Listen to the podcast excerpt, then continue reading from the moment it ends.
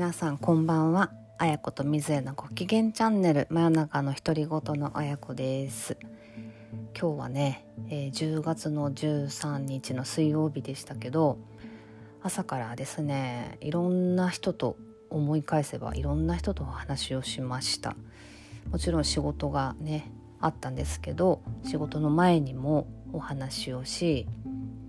うん、仕事が終わった後もですねかなりの人数とお話をしたんですよね。で内容はうんとまあこれからの生き方の話とかうんと現状を打破したい私がまあいろいろ相談に乗ってもらったりとかあとは新しいビジネスの話ビジネスっていうか、まあ、プロジェクトの話とかうん。で最後はですね、まあ、あの一緒に対話会とかうんといろんなプロジェクトをですねやっている隊長とお話をして、えー、まあかなりですねうん感涙というかまあ涙が出たですけどね。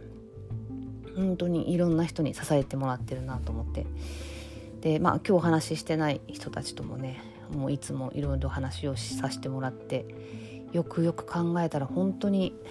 本当にですね、まあ、コロナになってねオンラインでいろんな人とかなり分刻みでお話ができるようになったのでいやとっても私にとってはありがたい時代になったなと思ってます。でそうですね何を言いたいかというとうんと人と話をする、まあ、対話をするっていうこととかあの本当にかけがえのない時間だなと思ってですね。うん。こうなんかね全ての人がね真剣で優しいんですよね。とっても。本当に。あの今週はね今週というか、えーと、10月11日から17日まではあのギブネスウィークといって、えー、こうちょっとギブネスの説明ができない私ですけど、まあ、こうね人にギブをする、まあ、与えるギバーになるっていうねそういう精神で動いてる人がすごく多い、まあ、それをなんかやろうと思ってやってるっていうよりはまあ、自然とそういう形でなってる人もすごく多くなってきたなと思ってて、うん、なんか会社の中でお金をいかに稼ぐかとか売り上げいくら上げるかとか、まあ、自分のプロジェクトでもねうんと当然いろんな社会の課題を解決するっていうことを目標にしてで当然それが持続可能なものにするためには売り上げも上げていくことをこう目指していろいろ考えたりするんですけどなんかねなんかそういった世界の、ね、お金にまつわるお話の中では到底生み出されないお金じゃない関係性っていうんですかね本当にありがたいというかうんなんかありがたいしか言ってないですけどという感じなんです。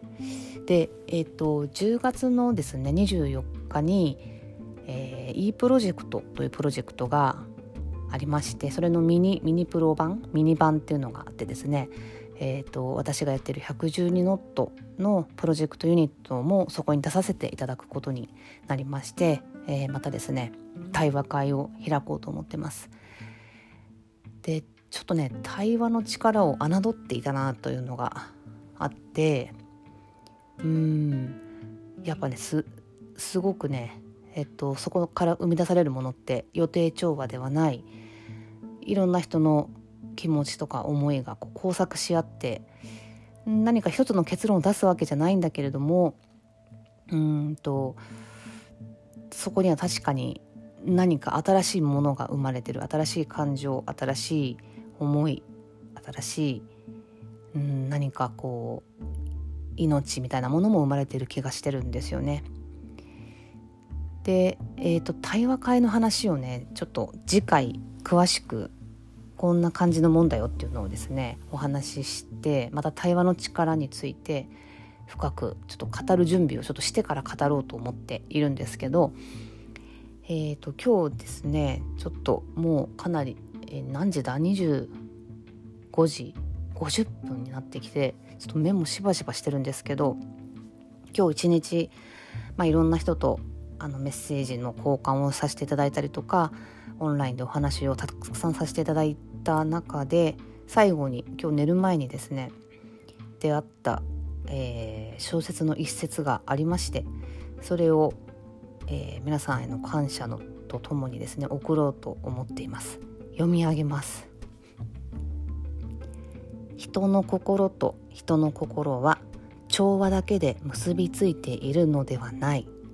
それはむしろ傷と傷によって深く結びついているのだ。痛みと痛みによって脆さと脆さによってつながっているのだ。悲痛な叫びを含まない静けさはなく血を地面に流さない許しはなく痛切な喪失を通り抜けない需要はない。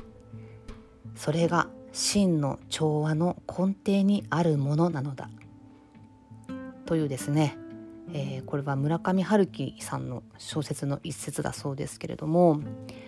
寝る前にちょっと出会ってしまったので皆さんに感謝の思いとともに共有させていただきました。いやーなんか本当ちょっとこの言葉にも救われて皆さんの